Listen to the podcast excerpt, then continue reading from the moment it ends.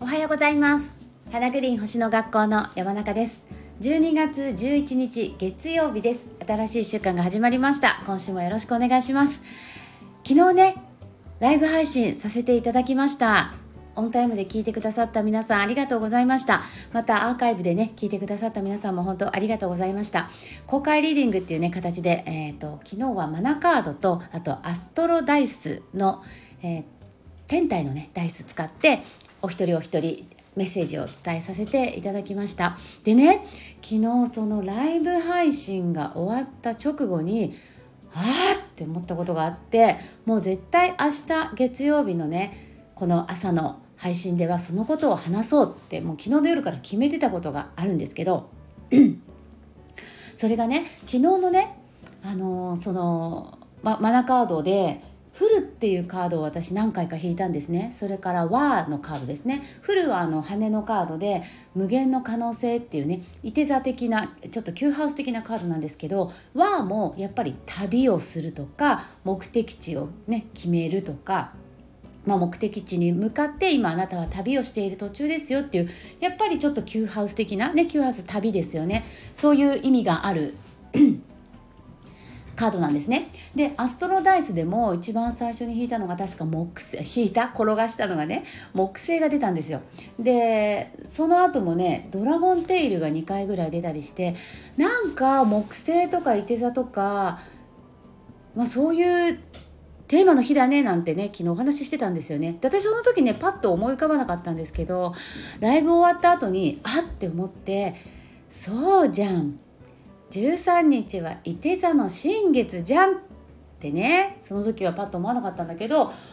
思ったんですよ。でよくよくあさってですよね13日の新月チャートをね改めて見てみたんですね。そしたらさもうね鳥肌っていうか度数がね伊手座の20度っていうところで起こる新月なんですけどまず、えー、11ハウスで起こる。ねね11ハウスはほら未来の部屋ですよ。そして理想。理想を高く持つ部屋。うん、でこう限界の枠を超えていく部屋ですよね。本来水亀座11番目なので。でそのサビアンでもね見てみたんですね。でサビアンシンボルがえー、伊手座の20度で起こるのでサビアンっていうのはあの1度足して読むんです。なので伊手座の21度になるんですけどサビアンシンボルが借りた眼鏡をかけている子供と犬っていうねシンボルなんですけどこれどういう意味かっていうと高い目標を掲げてね積極的にチャレンジしていくこう難しい問題にも果敢にトライしていくっていう、まあ、そういう意味のサビアンシンボルなんですよね。例えばなんかこう何て言うかな高い目標を掲げてそれをこうクリアしていくことを、えー、楽しんで挑戦していくみたいなことだったりとかあと不可能を可能にね変えるつもりで、えー、積極的に行動していくこととかもっと知りたいとかねもっと学びたいってそういう好奇心をね、えー、大切にするとかね。まあいて座だからね。やっぱり学びっていうのは外せないテーマですよね。そう。なんかそういうこう自分がここ私はここまでだよねっていうその限界を超えていく限界を取っ払ってもっと高い理想とか自分にはちょっと難しいなっていうハードル高いハードルを超えていく果敢に超えていくなんかそういうあのサビアンシンボルなんですね。で昨日確かねラマクも引いたんですよね。ラマクってあのハードルを乗り越えて勝利を手にするってカードなんですけどそれも昨日の方にねメッセージとしてお伝えしたんですよね。だからあだから昨日そういうカードやダイスがいっぱい出たんだと思ってね。でねドラゴンテイル。が何回か出たんですけどこれもね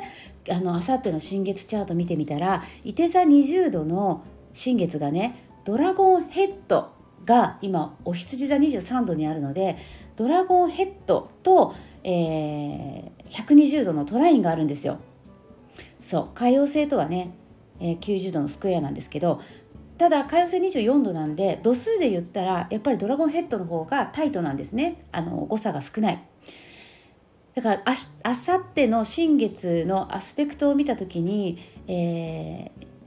まあ、一番ね誤差が少ないのは実はマイナーアスペクトなんですけど150度のインコンジャンクトっていう角度でなんとなんと天王星ですよ。天王星が牡牛座の今19新月は20ね1度しか誤差がないですよね。でこれインコンジャンクション150難しいんですよ150はね。ハードル高い。だからまさにあさってのそのサビアンシンボルとドンピシャすぎてもう私昨日ほんと一人であこれ早くみんなに伝えたいってね思ってたんですね。はいということで昨日は多分そういうのが出たんだと思うんですだからあさってのいて座新月はですねもうあの一番大きなメッセージはとにかく、えー、自分の、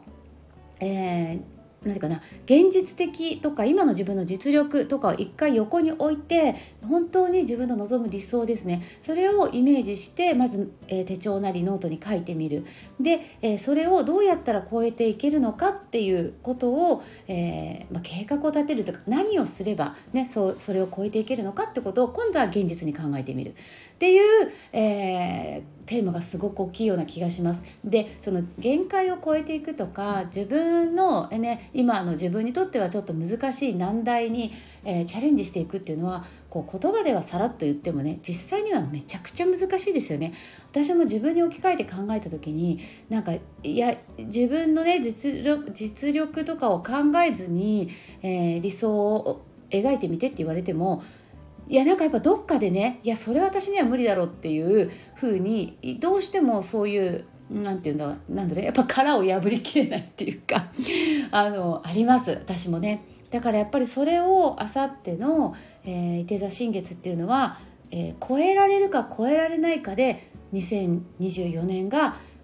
まあ、右の道に進むのか左の道に進むのかっていう分かれ道になっていくのかなというふうに今私は感じています。でね今年最後の新月だしねあさってね。で次は1月11日にヤギ座で新月が起こりますよね。でこれは今度2024年の最初の新月。このあさっての伊手座新月それから1月11日のヤギ座新月この2つの新月っていうのはやっぱり特別だと思います。ね、ももちろん新月ってのはどれも特別なんだけどやっぱりその今年最後であるってことそして来年の始まり最初の新月であるってことやっぱこの2つをどう使うかによって、えー、2024年がえー、影響してくるかなそれそしてその2024年がどうだったかっていうのはもちろん2025年に影響していくので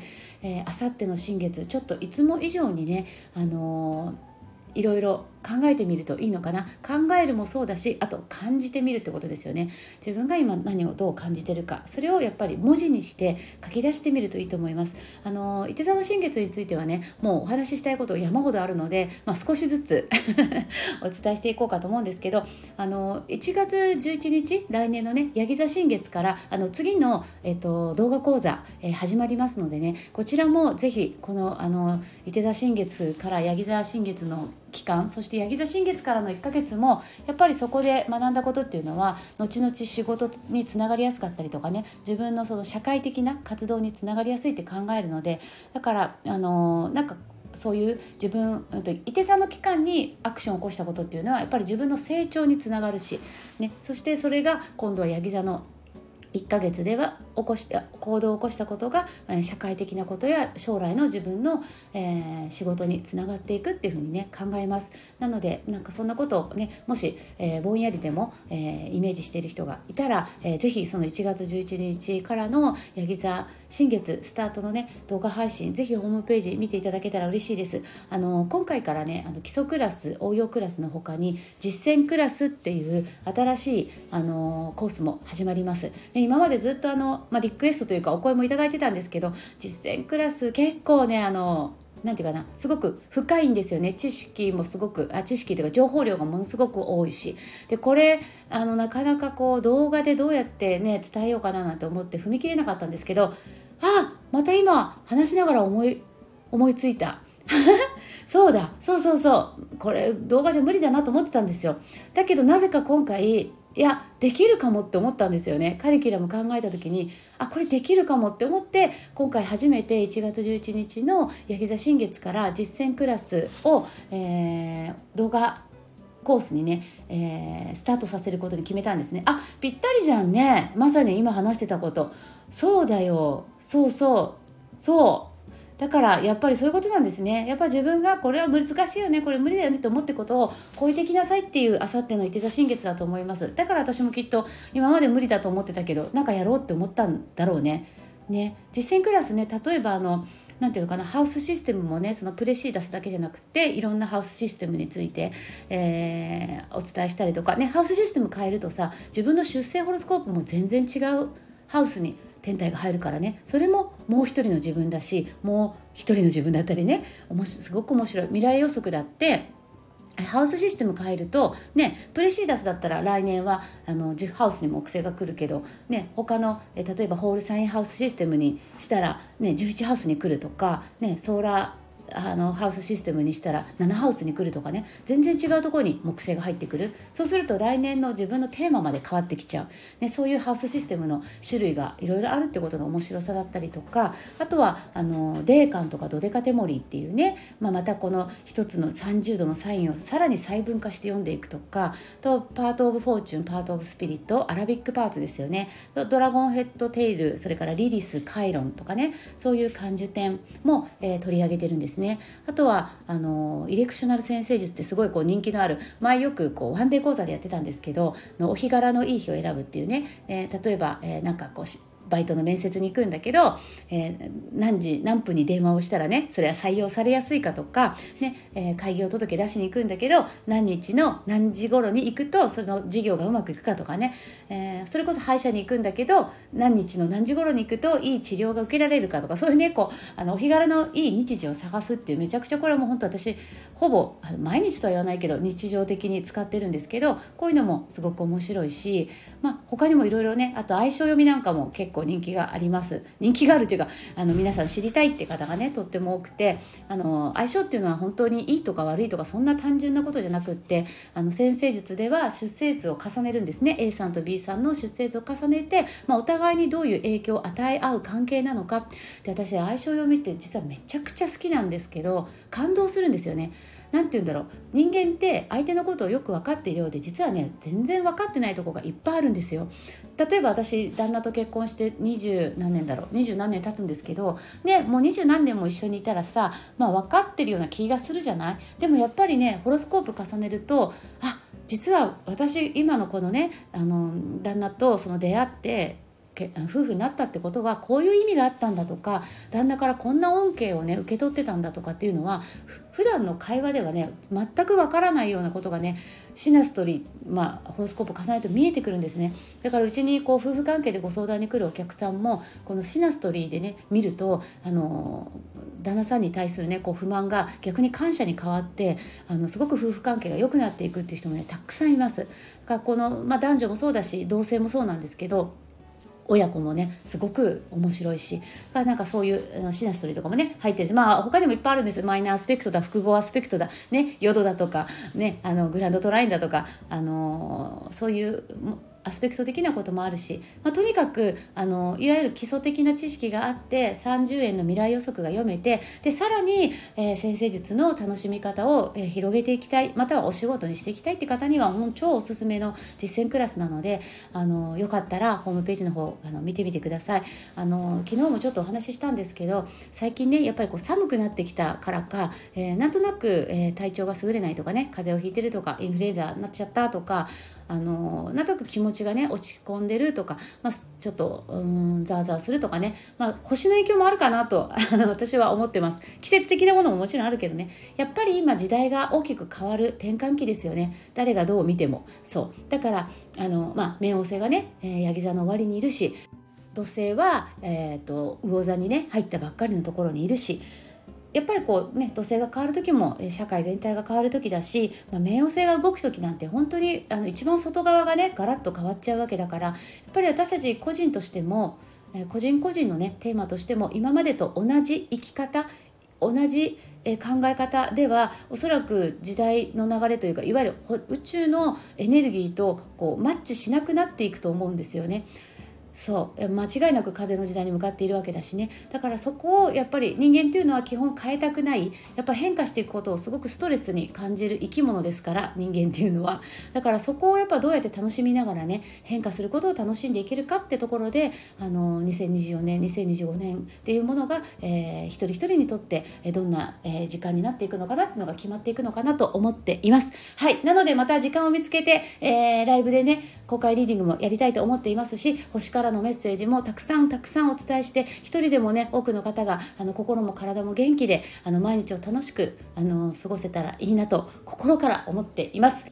はいじゃあちょっと長くなりましたけれども最後にマナカードを引きたいと思います。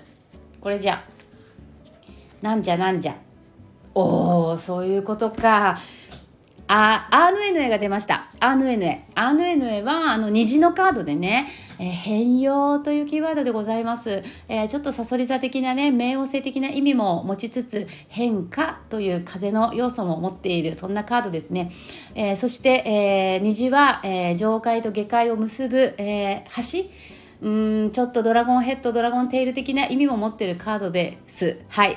なので、えー、変化していく。今みんなね変化していく。だから変化していくことを受け入れようっていう、えー、そういうメッセージが今日のメッセージになっています。はい。ということで今日はそんなアーヌエヌエをね頭の隅に置きながら変化していく。ね。そして、えー、まあ、変化していくことを楽しんでいく、うん、その先にはきっと楽しい世界があるからそんなイメージでみんなで一緒に今日もね一日、え楽しく過ごしていきましょう。今日はごめんね。ちょっと長くなってしまいました。最後まで聞いていただいてありがとうございました。それではまた明日。